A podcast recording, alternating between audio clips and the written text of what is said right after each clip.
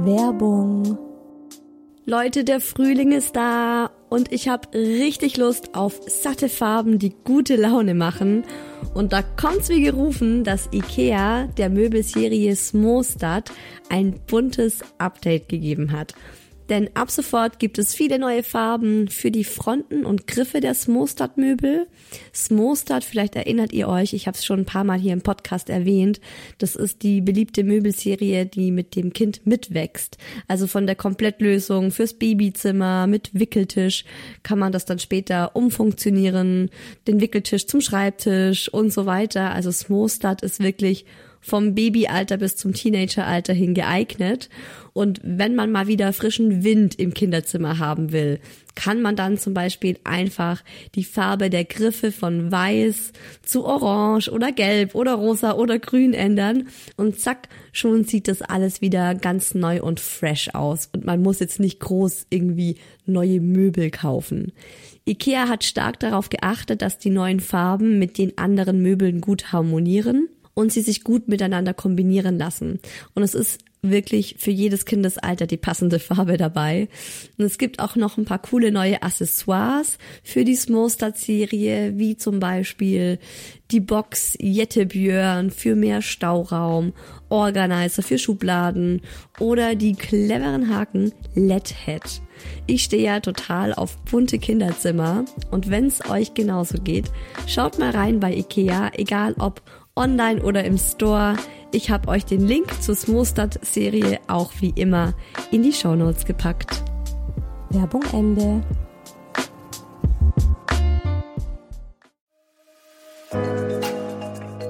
Herzlichen Glückwunsch, ihr drei. Und willkommen, kleines Wesen auf der Erde.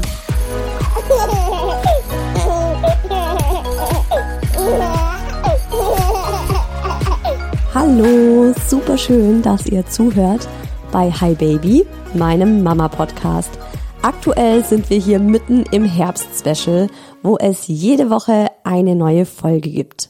Ich bin Isa, habe einen zweijährigen Sohn, den kleinen Mucki, einen Kater und einen Mann, den ich hier immer den Daddy nenne. Und ich mache diesen Podcast, weil wir Mamas sitzen doch alle im selben Boot. Und ich finde, es tut einfach gut zu hören, hey, ich bin nicht die Einzige, der es gerade so oder so geht. Ich hoffe einfach, dass euch dieser Podcast gut tut, dass ihr mit mir lachen könnt und wir gemeinsam unser Leben als Muddies rocken. Ihr könnt mir eine Freude machen, wenn ihr Hi Baby abonniert und den Podcast mit fünf Sternen auf iTunes bewertet.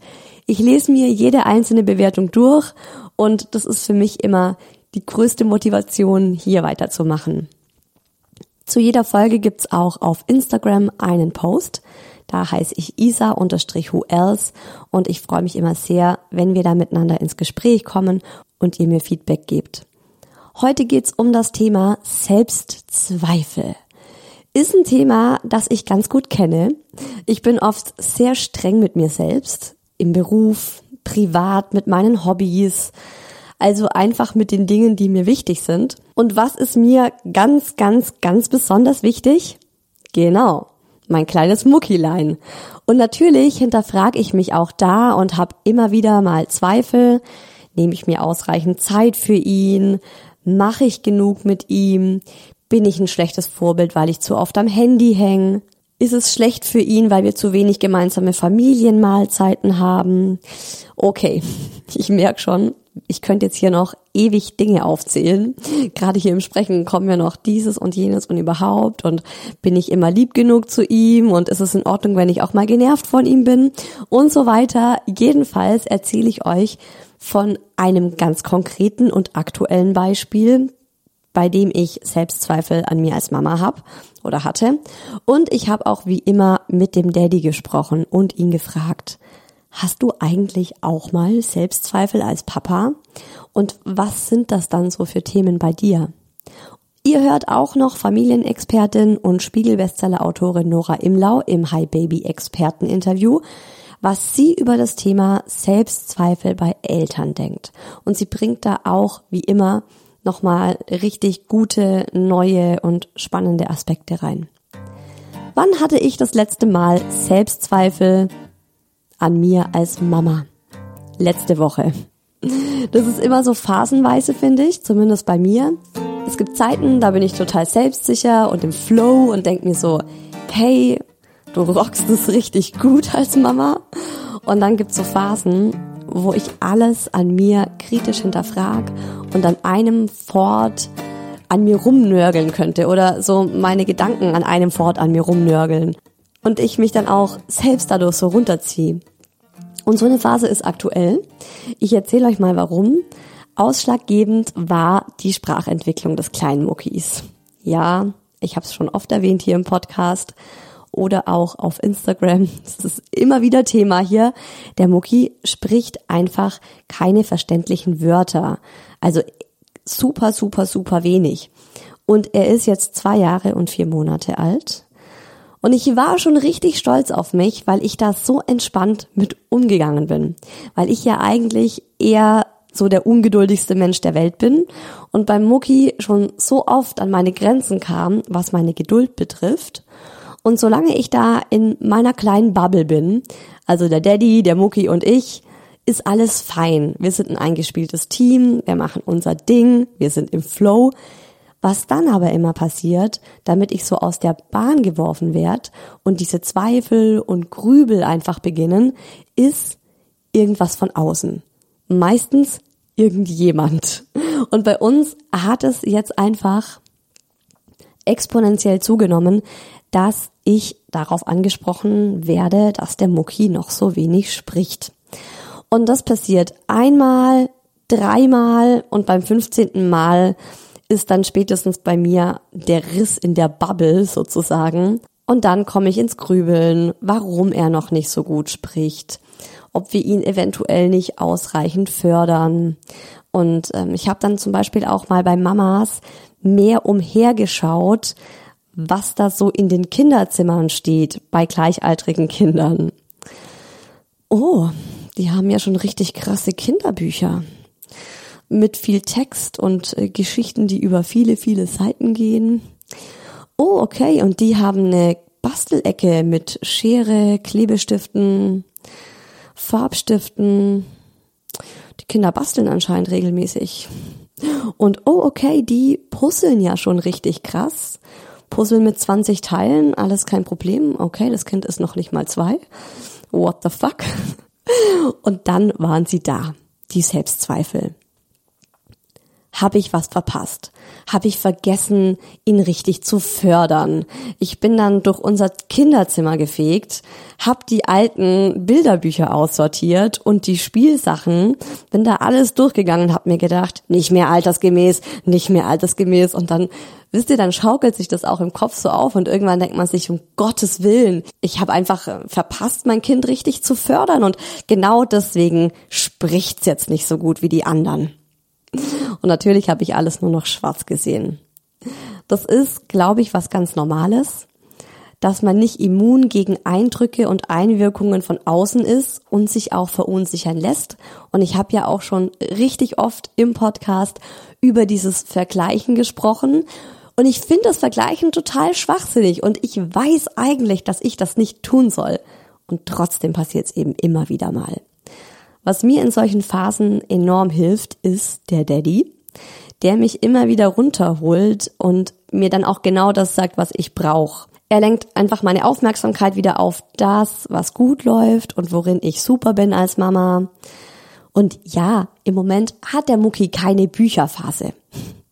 Die hatte er mal, das ist aber auch schon lange her. Da hat er Bücher mal geliebt und hat an einem Fort Bücher mit uns anschauen wollen. Im Moment interessieren ihn Bücher einfach nicht. Aber dafür ist er eben gerade total verrückt nach Duplo. Und das halbe Zimmer ist immer voll mit irgendwelchen Duplo-Spielsachen. Und wir spielen da zusammen richtig schön und erzählen ganze Geschichten nach. Er kocht nach wie vor sehr gerne und wir machen zusammen nachmittags Kaffee in seiner Kinderküche und dann kriege ich von ihm noch Zucker rein und ich krieg noch eine Sahne rein und dann gibt's die Mama-Milch und die Muckimilch. Also wir machen einfach anderes und es hilft mir dann total gut, wenn dann jemand von außen, also jetzt, was heißt von außen, ne? Also der Daddy zum Beispiel, mir sagt, hey, Isa, ja, wir puzzeln gerade nicht mit dem Mucki und ja, wir lesen ihm keine 15-seitigen Geschichten vor, aber du spielst eine Stunde am Stück mit ihm Duplo. Das ist auch super cool und das hat er früher auch nicht gemacht. Und ansonsten sind wir im Moment einfach auch total viel draußen. Also wer die Folge zum Release hört, es ist gerade Ende September, der Sommer liegt hinter uns. Ja, da sind wir halt auch viel draußen, viel im Wald, viel in der Natur, viel auf dem Spielplatz. Und klar bleiben dann so Sachen wie Bücher lesen und Puzzeln. Vielleicht, ähm, ja, ist nicht das, was wir einfach vordergründig mit ihm machen. Und das muss mir immer wieder jemand vor Augen halten. Bei uns ist es eben der Daddy. Ansonsten auch immer gut meine Mama. Die sagt mir dann oft so Dinge wie, jetzt stresst dich doch nicht so ab. Früher hat man die Kinder machen lassen. Da waren vier Kleinkinder im Haushalt und die sind halt so nebenher gelaufen. Da gab's kaum spezifische Spielsachen. Die haben mit dem gespielt, was da war. Die haben nie gepuzzelt. Ich meine, mein Mann, der Daddy zum Beispiel, der hat als Kind selbst nie Bücher vorgelesen bekommen. Das gab's bei dem einfach nicht. Und aus dem ist ja auch was geworden. So halb zumindest. Und was mir auch immer hilft, ist mal so aus meinem eigenen Freundeskreis rauszuschauen. Weil wenn ich ganz ehrlich bin, meine Mama-Freundinnen sind die absoluten Cracks, was Mama sein und Erziehung angeht. Da ist die Messlatte richtig hoch. Die eine ist zum Beispiel Kinderkrankenschwester, die andere ist Erzieherin. Die arbeitet selbst in der Kita. Die andere liest ein Sachbuch nach dem anderen und ich kenne auch noch eine andere, die jedes Elternmagazin abonniert hat und da ständig neue Ideen rausholt und sich damit voll gut auskennt. Und das ist das Level, mit dem ich mich vergleiche. Und mir hilft es eben auch, mir das immer wieder vor Augen zu führen und mir dann auch mal zu sagen, jetzt schaue ich mal nach links und rechts, was denn eigentlich so normal ist. Oder schaut euch einfach mal andere Mamas an am Spielplatz. Wie oft haben die Mamas dort ihr Handy an der Hand? Wie oft sitzen da irgendwelche Mamas voll gelangweilt irgendwo, beachten ihre Kinder gar nicht? Oder wie oft gehen Mütter nicht super lieb und freundlich mit ihren Kindern um, wenn sie in den Öffentlichen unterwegs sind, wenn sie im Supermarkt sind? Also erweitert mal so euren ja, euren Mama-Horizont im Sinne von, dass ihr euch klar macht, dass ihr vielleicht wirklich so, ja, es ist blöd zu sagen, aber so diese Elite-Mamas seid, also die Mamas, die wirklich eigentlich schon richtig, richtig, richtig gut am Start sind. Andere Mamas rauchen vor ihren Kindern, die fangen an, mittags um 11 Uhr sich das erste Weinchen reinzukippen. Die schlagen ihre Kinder regelmäßig, wisst ihr? Also das gibt's halt auch. Und um nochmal auf dieses Vergleichsthema zu kommen. Eigentlich ist es ja auch super schön, dass jedes Kind seine eigenen Vorlieben hat. Und man dann auch bei anderen Kindern zu Besuch ist, beziehungsweise eben bei den Familien. Und wenn man dann bei jemandem zu Besuch ist und das Kind bastelt total gern, dann hilft es ja auch oder ist ja auch für den Mucki total spannend, weil er dann dort basteln kann. Und das ist was, was er zu Hause nicht macht. Oder wenn das andere Kind eben gerne puzzelt, dann kann er dorthin gehen und da puzzeln. Also es wäre ja auch total schade, wenn in jedem Kinderzimmer immer dieselben Sachen sind. Und ich bin mir sicher, dass alle Eltern intuitiv die richtigen Spielsachen für ihre Kinder anschaffen. Wenn sie die finanziellen Mittel haben, ist auch ganz klar. Beziehungsweise auch ihr Kind intuitiv richtig fördern. Im Sinne von, die Freizeitbeschäftigung zu wählen, die jetzt einfach gerade auch zu dem Kind passt. Der Mucki hat diesen Sommer auch einen extremen Bewegungsdrang und deswegen war es für uns auch intuitiv einfach so zu sagen, okay, wenn das Wetter gut ist und es Sommer ist, dann sind wir draußen. Und wenn man dann bei anderen was sieht, was einen dann so ins Zweifeln bringt in Bezug auf sich selbst und auf sein eigenes Kind, dann kann man das auch einfach positiv sehen und nicht gleich so, oh Mist, ich habe was versäumt, boah shit, bin ich eine schlechte Mama, mache ich das zu wenig, mache ich das zu wenig, sondern das Ganze umdrehen und sich sagen, hey, das ist ja mal eine coole Idee. Und vielleicht auch mal an der Zeit, dass wir jetzt mal ein Puzzle anschaffen oder dass wir jetzt mal wieder mehr lesen oder basteln und so weiter. Und dann kann man das ja mal ausprobieren und dem Kind einfach auch mal anbieten, dieses Wochenende zum Beispiel haben wir gemalt mit Wasserfarben und Wachsmalstiften. Ich habe alles vorbereitet, ja, richtig schön. Hier ein bisschen Farben ausgebreitet, den Tisch mit Zeitung abgedeckt. Dachten oh, wir machen jetzt so eine richtig schöne Nachmittagsmahlsession, mein Sohn und ich. Der Mucki saß fünf Minuten da, hat ein bisschen rumgekritzelt, hatte überhaupt kein Interesse. Also Wasserfarbe hat er gar nicht angerührt. Diese Wachsmalstifte hat er so ein paar Mal übers Blatt äh, fahren lassen. Und dann hat er viel mehr Spaß daran gehabt, die Stifte mit Karacho auf den Boden zu werfen, sich dann selber hinterher zu werfen und äh, in der Wohnung rumzutoben. Und ich saß dann alleine da und habe äh, mein Wasserfarbenbild vollendet. Und dann ist es aber auch okay. Also anbieten ist immer gut, aber man muss dann auch dem Drang widerstehen, ihn zu schnappen. Nein, du setzt dich jetzt hin und wir malen jetzt ein schönes Bild. Also generell wird's immer besser mit meinen Selbstzweifeln. Ich merke, die kommen in deutlich längeren Abständen, also seltener.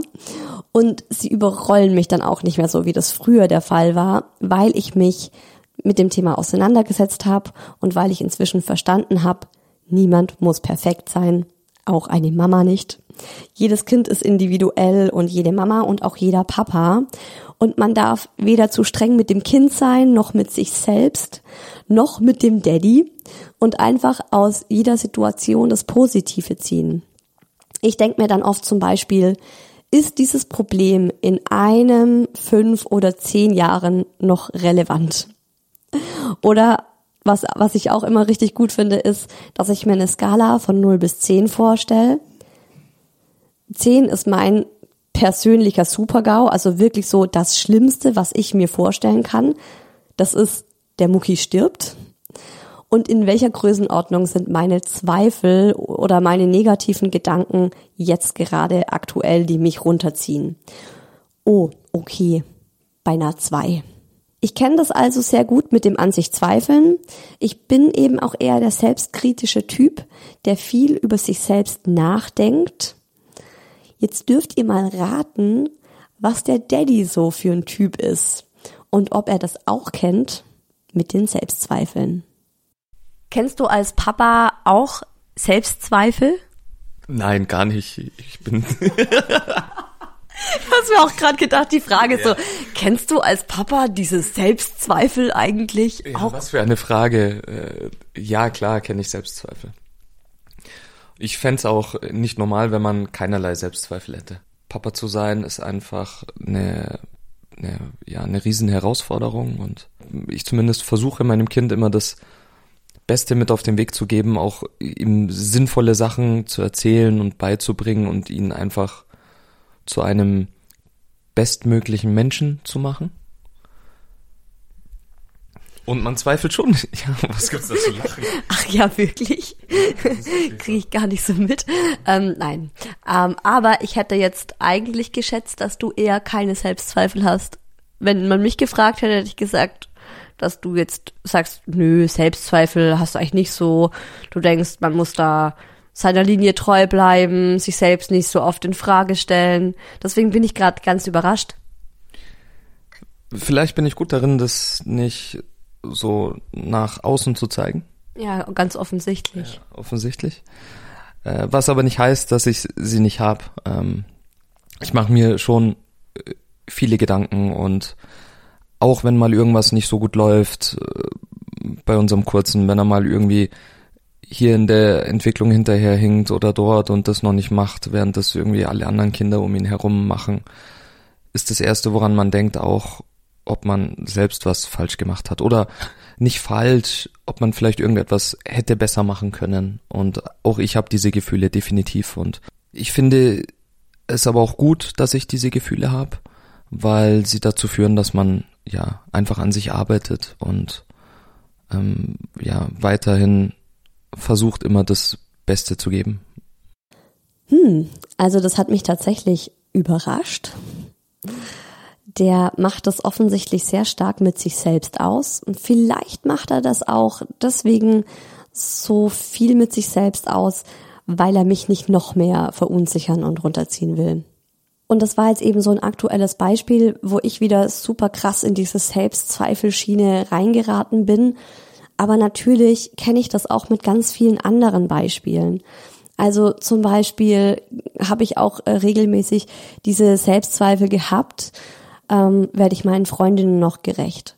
Wenn ich ja 24/7 Mama bin und ständig irgendwelche Treffen absag.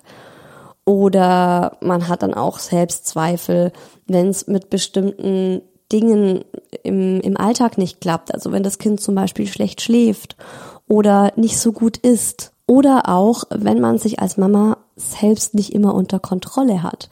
Und das ist bei mir auch schon öfter mal passiert, dass ich einfach lauter wurde oder lauter werde als beabsichtigt. Und ich habe auch schon einmal in so einem in so einem wirklich worst Moment habe ich dem Mucki habe ich ihm eine gewischt. Also was heißt ihm eine gewischt, aber das war wirklich so, es war aus dem Affekt heraus, habe ich ihm mit meiner flachen Hand auf den Oberschenkel geklatscht und ich wollte ihm wehtun. Da war er ähm, auf der Wickelkommode und er hatte eine Zeit lang so diesen Drang immer voll wild mit den mit den Beinen zu strampeln, wenn ich ihn gewickelt habe und die Beine sind genau auf Höhe meiner Brust. Und ich sage ihm jedes Mal, hey, das tut der Mama weh, das tut mir weh, hör auf damit. Und er lacht immer nur und findet das noch lustiger und äh, ich versuche das jedes Mal aufs Neue und halte ihm die Füße fest und erkläre es ihm, mach alles Mögliche. Und dann hat er wirklich einmal hat er mich so fies in so einem fiesen Winkel erwischt und ich war garantiert, war ich eh schon gestresst und nicht gut drauf, weil dann fehlt immer nicht mehr viel, bis man dann so einfach mal austickt. Und es hat mir so wehgetan, dass ich in dem Moment reflexartig ihm mit der Hand aufs, auf seinen Oberschenkel geklatscht habe. Und in dem Moment, ähm, als er dann natürlich sofort losgeweint hat und mich angeguckt hat und so die Unterlippe nach vorne geschoben hat, so hat es mir natürlich sofort leid getan und ich habe mich total geschämt und mir gedacht, scheiße, wie konnte denn das passieren? Und ich bin eine räudige Rabenmutter, die ihr zweijähriges Kind haut. Also er ist noch nicht mal zwei und ich bin schon eskaliert und musste ihn schlagen oder hab ihn geschlagen sozusagen. Und natürlich ist das Kacke und ich habe mir vorgenommen, fest vorgenommen, dass sowas nicht nochmal passiert. Aber man darf einfach auch nicht zu hart zu sich selbst sein. Wichtig ist, dass ihr euch immer wieder klar macht, ich gebe mein Bestes. Ich bin aber auch nur ein Mensch. Und gerade wenn man zum Beispiel unfair zum Kind war, genervt vom Kind war oder das Kind angeschrien hat, das kann passieren. Ich denke sogar, das passiert allen. Also das ist mir schon passiert, das ist meinen Freundinnen schon passiert, das ist meiner Mama passiert, das ist meiner Schwiegermama passiert. Ähm, was wichtig ist, ist, dass wir uns beim Kind danach entschuldigen, dass wir ihm sagen, es tut mir leid, dass ich gerade so böse und wütend war.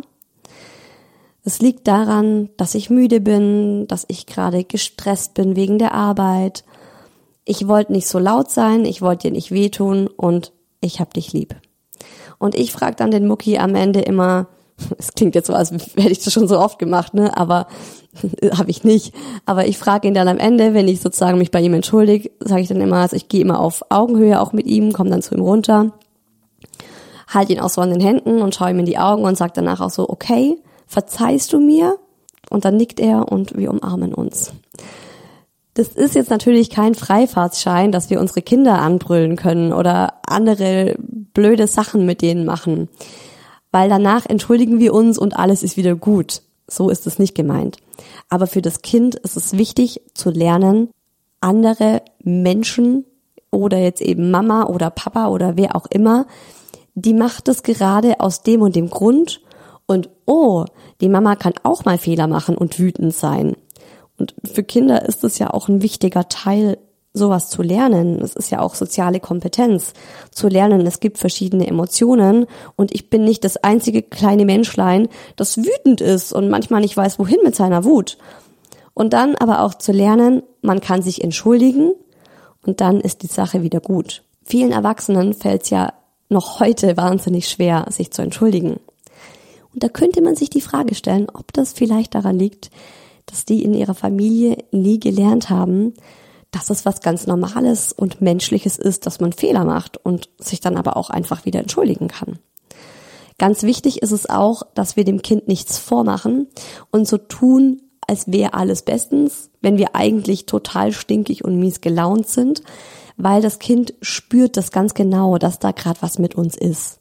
Und dann sollten unsere Handlungen, unsere Mimik auch mit dem Gefühl übereinstimmen. Sonst verwirren wir das Kind total. Wenn das Kind so merkt, wow, ich glaube, die Mama ist gerade mega aggro. Und ich lächle aber die ganze Zeit und so, oh nein, das ist super, ich bin gut gelaunt. Ähm, das sind verschiedene Signale, die wir dann an das Kind geben und das ist sehr verwirrend. Also dem Kind ruhig auch mal sagen, du, Mucki, es tut mir leid, aber ich habe heute schlechte Laune und das liegt an X, Y, Z. Ganz oft ist es ja so, dass was anderes der Grund für unsere miese Laune ist. Also nicht unser Kind. Wir sind zwar genervt vom Kind, wir schreien das Kind an, aber eigentlich sind wir schlecht drauf wegen was ganz anderem. Und uns das in dem Moment dann auch bewusst zu machen, ist auch schon viel wert. Also bei mir ist es zum Beispiel ganz oft die Arbeit. Ich habe Zeitstress, weil ich einen Feiertag in meiner Planung vergessen habe. Oh, was? Äh, dieser Freitag ist Feiertag? Shit, ich wollte eine Hi Baby Folge aufnehmen, aber der Mucki hat keine Kita. Was mache ich jetzt? Dann bin ich natürlich gestresst. Oder weil eine Kollegin krank ist oder weil ich ein Meeting reingeschoben bekomme. Und schon geht mein Puls hoch, meine Laune runter und wer muss das Ganze ausbaden? Der kleine Mucki weil ich dann gedanklich auch ganz woanders bin und er mich gerade einfach nur nervt mit seinem ständigen Mama schaukeln, Mama schaukeln, Mama. Und das passiert mir oft. Da helfen mir dann meine Achtsamkeitsübungen aus dem Yoga. Und ähm, eine davon ist zum Beispiel, sich zu fragen, was ist mir wirklich wichtig? Was sind meine Grundsätze beziehungsweise meine Ideale? Ist es die Arbeit? Also ist es im Moment, dass ich eine gute Kollegin bin und eine andere im Krankheitsfall vertrete? Ist es, dass ich eine verlässliche Angestellte bin und jedes Meeting annehme und mich auf jedes Meeting vorbereite, das mir reingeschoben wird? Oder steht mein Kind weiter oben auf der ideale Liste? Ist es mir wichtiger? Ist es mein oberstes Ideal, ein glückliches Kind zu haben, eine glückliche Familie zu haben, eine tolle Mama zu sein? Und das holt mich dann ganz oft in die Realität zurück und ich pack diesen ganzen Stress von außen, also Arbeit, Beziehungsleben, Freundschaften, was auch immer, gedanklich in einen Koffer. Und das hilft wirklich total, sich das genauso bildlich vorzustellen. Also packt das alles in einen Koffer, macht den zu und schiebt den Koffer in eure mentale Abstellkammer und sagt zu den Gedanken im Koffern, bevor ihr die Türe zumacht, ich kümmere mich später um euch. Ist ein Trick aus der Psychologie, der, finde ich, wirklich richtig gut funktioniert. Was auch noch total hilft bei Selbstzweifeln ist, sich mal genauer anzuschauen, woher die eigentlich kommen. Ich würde sagen, Selbstzweifel haben was mit den eigenen Idealen zu tun. Manche haben das Ideal, immer frisch zu kochen. Andere, dass sie jeden Tag lange Zeit draußen an der frischen Luft mit dem Kind sein wollen. Wieder andere haben das Ideal, möglichst viel Zeit mit ihrem Kind zu haben und die Entwicklung hautnah mitzuerleben. Das sind dann zum Beispiel die, die Selbstzweifel bekommen, wenn das Kind in die Kita geht und wenn es dann auch mal länger dort bleiben muss. Andere haben ein generelles Idealbild vor sich, was das Leben mit einem Baby angeht und zweifeln dann an sich, weil sie es in Anführungszeichen nicht schaffen, dass das Baby eine Routine bekommt, dass das Baby gut einschläft, dass das Baby richtig an der Brust trinkt und fragen sich dann eben direkt, liegt's an mir? Kann ich was besser machen? Und dann gibt's wieder die Mamas, die das alles gleichzeitig als Ideal haben. Frisch kochen, viel rausgehen, ständig mit dem Kind spielen, das perfekte Familienleben, aber eben auch noch Working Mom, tolle Liebhaberin, super Freundin für alle, die Perfektionistinnen unter uns. Also schaut euch eure Selbstzweifel an und fragt euch, welches Ideal steckt dahinter. Und dann überlegt ihr euch im zweiten Schritt, ist es ein Ideal, das ich für mich selbst haben möchte? Oder ist es ein Ideal, das mir von außen aufgestülpt wurde, also zum Beispiel aus den Medien? Auf Instagram scheinen die Mamas alles immer im Griff zu haben, sehen im Wochenbett top gestylt aus und sind immer in sich ruhend und happy und ihr habt das dann unbewusst für euch auch so übernommen. Oder es ist ein Ideal aus eurer Kindheit, das eure Mama euch immer wieder gesagt hat. Nur Rabenmütter kaufen Tiefkühlessen. Wenn Besuch kommt, muss die Wohnung tipptopp sein. Auch wenn ihr Kinder habt, sonst denken die, ihr habt euer Leben nicht im Griff. Oder es ist ein Ideal aus unserer Gesellschaft. Die Mama ist daheim und hat immer Zeit für ihr Kind. Die Mama ist die Familienmanagerin. Und wer mir jetzt sagen will, dass dieses Bild veraltet ist, der soll sich einfach mal ein paar Werbeplakate anschauen, Werbung im Fernsehen oder auch gängige Kinderbücher. Ich habe zum Beispiel gerade für den Mucki ein neues Kinderbuch gekauft. Genau, so eins mit eine Geschichte geht über mehrere Seiten und hat viel Text. Es sind super süße Geschichten. Der Mucki liebt sie. Bobo Siebenschläfer aber puh, ähm, ganz schön klischeebehaftet. Der Papa liest die Zeitung beim Frühstück, während die Mama eine heiße Schokolade trinkt, zum Beispiel. Und alles das macht was mit uns. Und oft übernehmen wir dann Ideale, die gar nicht unsere selbstgewählten Ideale sind. Und deshalb finde ich es total wichtig, dass wir uns erstmal fragen, was ist mir in meinem Leben eigentlich wirklich wichtig?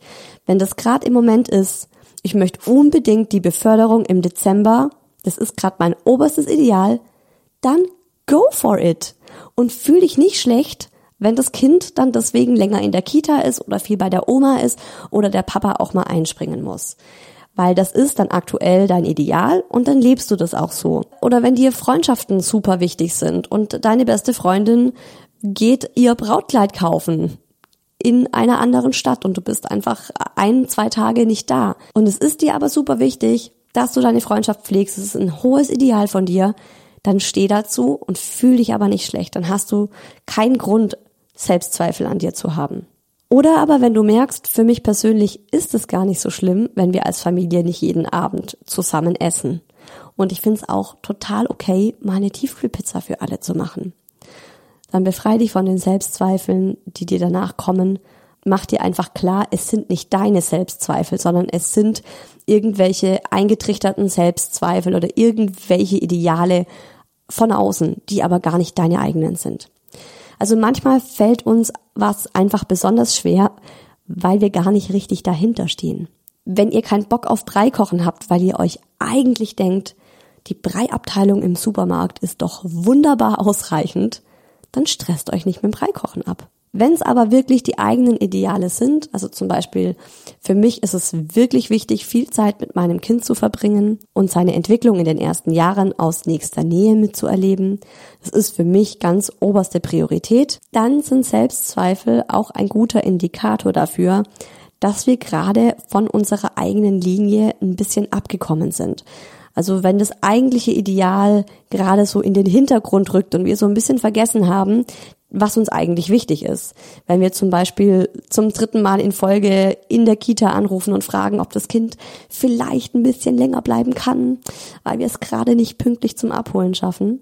Und dass Selbstzweifel manchmal auch was Gutes haben können, das hört ihr unter anderem jetzt von Hi Baby Expertin Nora Imlau.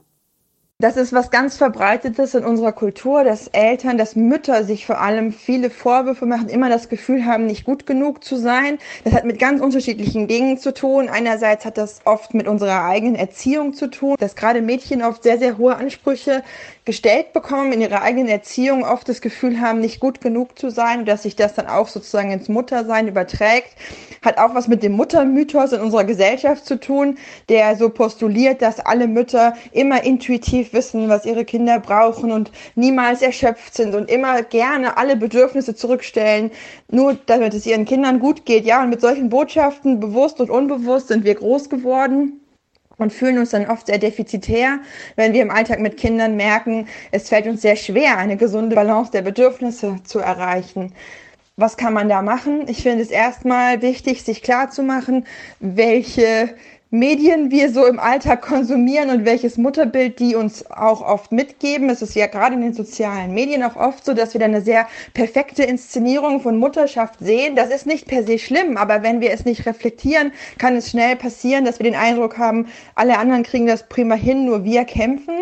Und da kann ich dann durchaus so ein bisschen meine Social Media Bubble anders kuratieren und ganz bewusst auch mehr Menschen folgen, die eben auch die schwierigen, die unperfekten, die zweifelnden Momente des Mutterseins zeigen, so dass ich merke, ich bin nicht allein.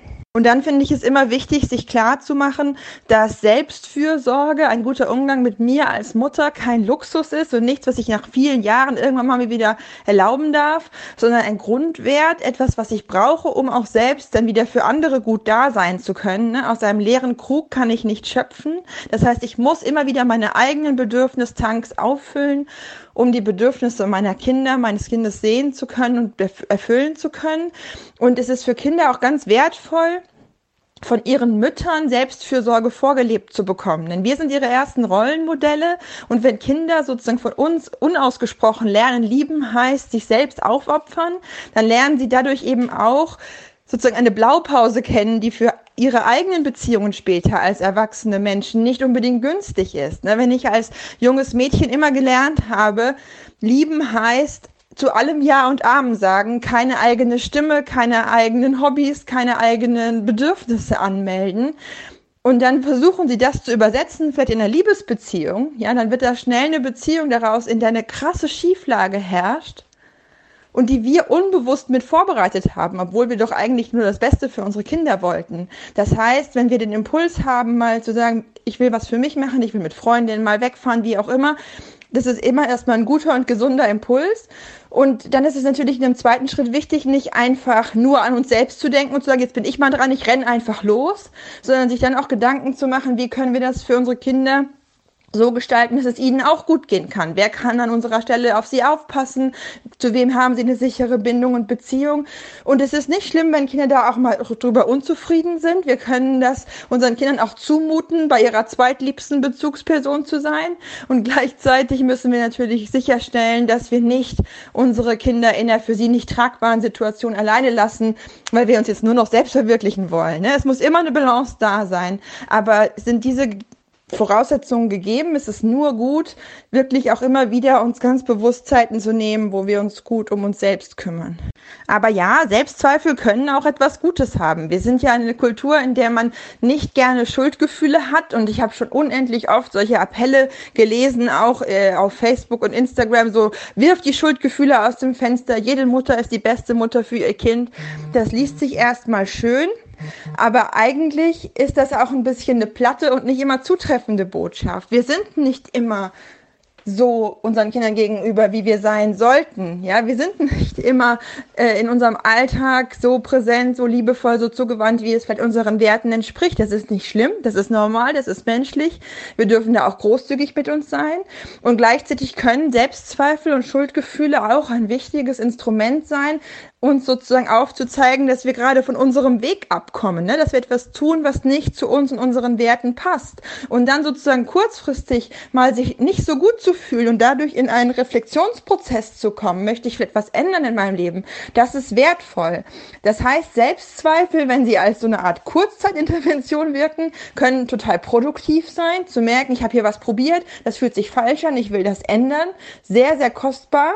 Aber wenn die Selbstzweifel so zur Dauerschleife werden. Und egal was ich tue, habe ich immer ein schlechtes Gewissen und ich komme da auch gar nicht mehr raus, dann wird das total unproduktiv und dann muss ich nach einem Weg suchen zu sagen, okay, ich gucke mir die jetzt mal an, dann überlege ich, was ich mit diesen Selbstzweifeln tun will, ob die überhaupt berechtigt sind oder nicht, ob ich mit denen gerade was anfangen kann oder ob die mich nur belasten. Und dann sortiere ich all die, die unnütz sind und mich einfach nur runterziehen aus immer busy, busy, busy, die Nora. Hier noch schnell eine WhatsApp bekommen. Wahrscheinlich hat sie parallel zum Sprechen noch geantwortet. Ist auch so ein Superhero. Aber da waren wieder ganz viele wichtige Impulse dabei. Also zum einen fand ich sich dieses Klarmachen, ich bin nicht alleine. Das finde ich ganz wichtig. Ich bin nicht die einzige Mama, die an sich zweifelt. Es geht jeder Mama so und jedem Papa, glaubt mir. Ich habe für diese Folge so viele Nachrichten von euch auf Instagram bekommen. Ich mache ja auf Instagram immer vorab so eine Fragerunde in den Stories und ihr könnt mir daraufhin dann schreiben, was euch in der Folge wichtig wäre oder auf was ich eingehen soll. Und ich habe in den letzten Tagen so viele verschiedenste Selbstzweifel gelesen. Zum anderen fand ich auch noch wichtig von der Nora dieses Thema mit der Fehlerfreundlichkeit. Ist eins meiner Lieblingswörter, ist eins meiner Mantras. Es gibt's in, in Sanskrit und also in der Yogasprache. Und es ist tatsächlich ein Wort, das man dort häufiger benutzt. Bei uns ist es, ich habe das in Deutsch zum allerersten Mal gehört in meiner Yogalehrerausbildung und dachte mir, Fehlerfreundlichkeit, was ist das? Bei uns wird jeder Fehler immer total kritisiert und man schämt sich noch Jahre später, weil man einen Fehler begangen hat oder so. Und einfach mal sich selber zu sagen, ich praktiziere Fehlerfreundlichkeit mit mir selbst, mit meinem Kind, mit meinem Mann, mit meinen Freunden. Wir sind nicht immer perfekt und das ist okay und dann ganz liebevoll einfach auch mit sich selbst umzugehen und sich so auch wieder an seine eigenen Ideale annähern. Also dieser Perfektionismus in unserer Gesellschaft ist schon echt menschenfeindlich, finde ich. Das ist zu krass. Also wir können nicht alle ständig mit solchen Selbstzweifeln rumlaufen. Und um euch das zu verdeutlichen, lese ich euch einfach mal einen wirklich kleinen Auszug aus den Nachrichten vor, die ich zu dieser Folge bekommen habe. Ich gebe ungern zu, dass ich das Wasser nicht abkoche. Ich fühle mich schlecht, weil ich meinem Kind einen Chibo-Fußsack gekauft habe. Ich habe ein schlechtes Gewissen, wenn es essenstechnisch mal was Schnelles ist. Ich mache mir Vorwürfe, wenn ich vor dem Baby an meinem Handy hänge. Ich zweifle an mir, weil es mit dem Stillen nicht klappt. Ich habe ein schlechtes Gewissen, wenn ich nach der Arbeit zu müde bin, um mit meinem Kind zu spielen. Ich habe oft ein Gefühl der Ohnmacht, weil ich alles richtig machen möchte. Ich zweifle jeden Tag an mir, seitdem mein Sohn auf die Welt gekommen ist.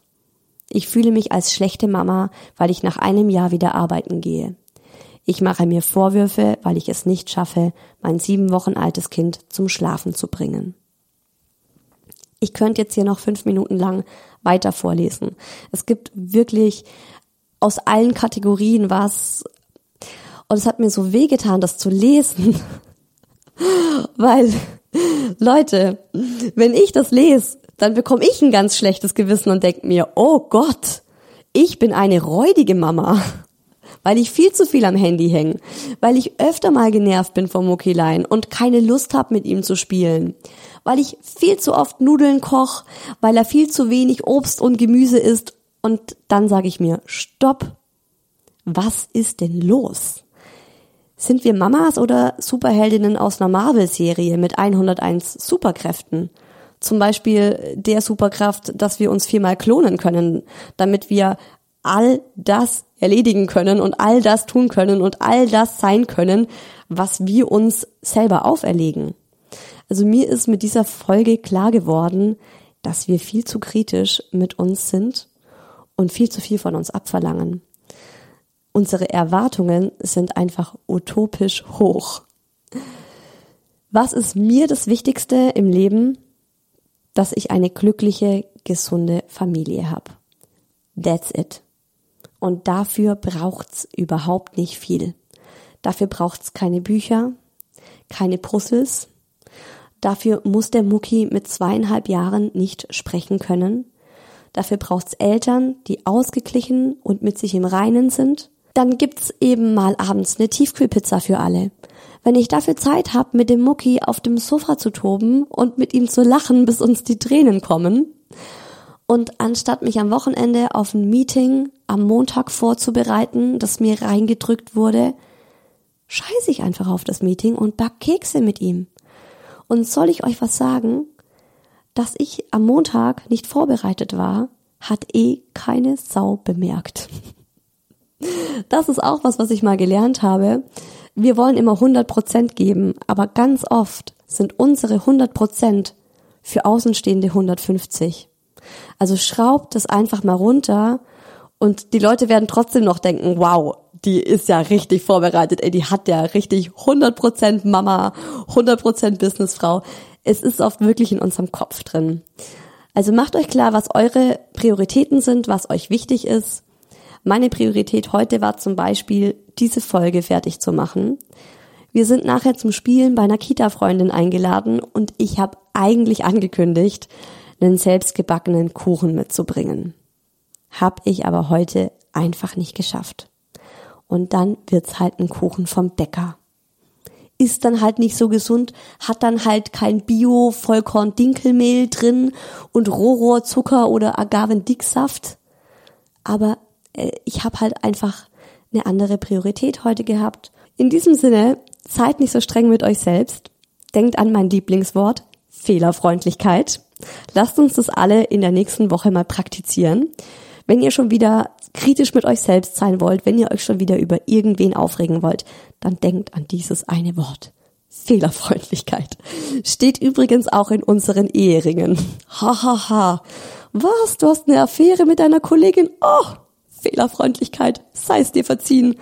Auf gar keinen Fall. Dann gibt's die Scheidung. Ich wünsche euch eine ganz tolle, entspannte und fröhliche Woche. Wir hören uns bereits nächsten Sonntag wieder. Das Hi Baby Herbst Special geht weiter und dann mit dem Thema, uh, da freue ich mich auch schon richtig drauf, eigene Mama versus Schwiegermama. Da habe ich euch eine Menge zu erzählen. Da muss ich auch das Wort Fehlerfreundlichkeit mir ganz groß auf ein Poster an die Wand hängen, bevor ich die Folge aufnehme bis nächsten Sonntag zu einer neuen Folge von Hi Baby, eurem Mama Podcast.